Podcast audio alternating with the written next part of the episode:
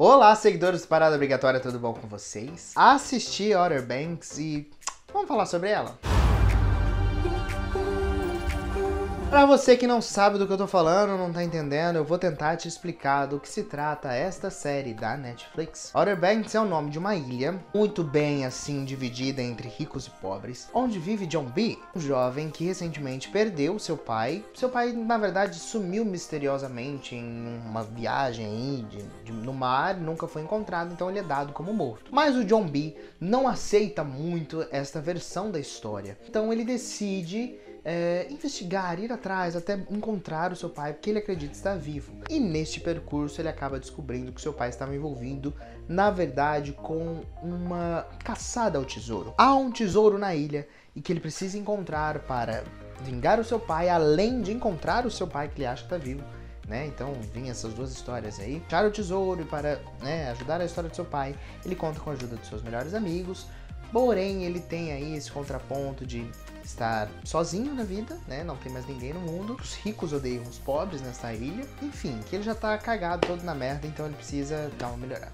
Basicamente é isso. O problema de Outer Banks. Essa seria a trama central do tudo que eu falei. Ela tenta ter outras subtramas ali com os outros personagens coadjuvantes, mas que não rola. Não cola, tentam, tentam, tentam, mas não funciona nada do que tá posto além dessa história principal. E quando eu vi o trailer da primeira vez, eu achei bem interessante essa coisa de caça ao tesouro. Só que até a metade da série, essa caça ao tesouro é tão vazia e eles tentam muito mais é, é, trabalhar os, as outras tramas da história que eu, sinceramente, quase desisti na metade, não estava tendo ânimos para chegar até o final. Só que da metade pra frente, aí foca nessa coisa mesmo da caçada ao tesouro, de encontrar ouro, a série toma um outro gás que fica um pouco mais uma mistura de ação, suspense aí e tensão que aí sim me animou. Parece que são duas séries completamente diferentes até a metade, da metade para frente. Não sei se há uma divisão de direção, eu sei que realmente são muito perceptível. Até o quarto episódio parecia que a série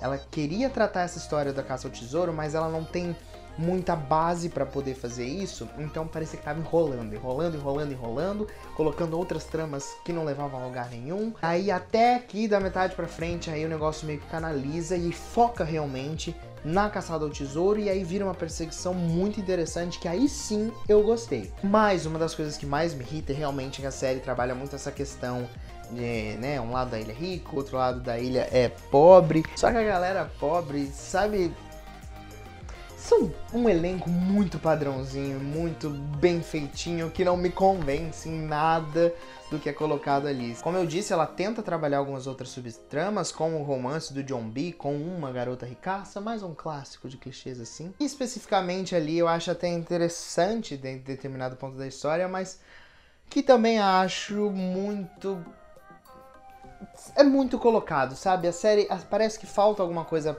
dentro de, de, de roteiro mesmo da série pra gente entender alguns pontos. A série não, não consegue se explicar para que veio. Ao mesmo tempo que ela quer ser essa série de, de suspense e tensão, ela quer ser uma série mais de drama e romance e ela não consegue se colocar num, numa balança, se definir o que ela é. E aí eu acho que ela balança e derrapa em alguns pontos. No geral, diverte, conta uma história né, no, no, final de tudo, até que interessante. Porém, não ainda não acho que seja uma série necessária. Não acho que é aquela série que a gente sente, a gente assiste e fala, putz, Netflix, acertou em cheio, hein? Tendo consumido muitas coisas da Netflix, eu vejo que é uma série muito padrão Netflix, principalmente que tem um elenco jovem, que traz essa coisa de um elenco jovem que ao que você vê que, né, que, que tá tentando passar por uma idade que com certeza eles não têm, que eles são muito mais velhos que aquilo, não, não passa disso, sabe? Não vai além de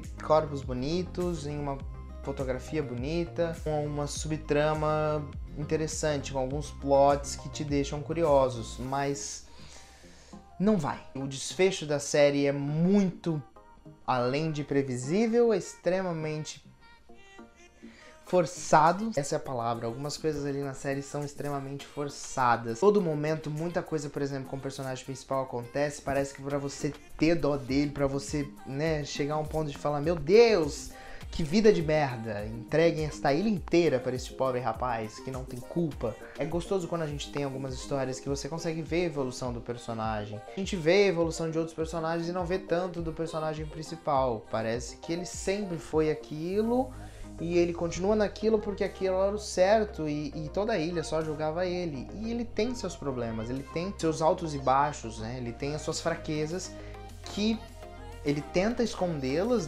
durante a série, mas que em alguns momentos são deixados de lado e eu acho que perde um pouco a essência, o principal. No começo falta demais um pouco mais de ação e mais um pouco de foco no que seria a trama principal, que é a caça ao tesouro. No final se foca até demais, deixando de lado aí talvez a evolução e, as, e a mais emoção e razão dos outros personagens. Além de um final extremamente forçado.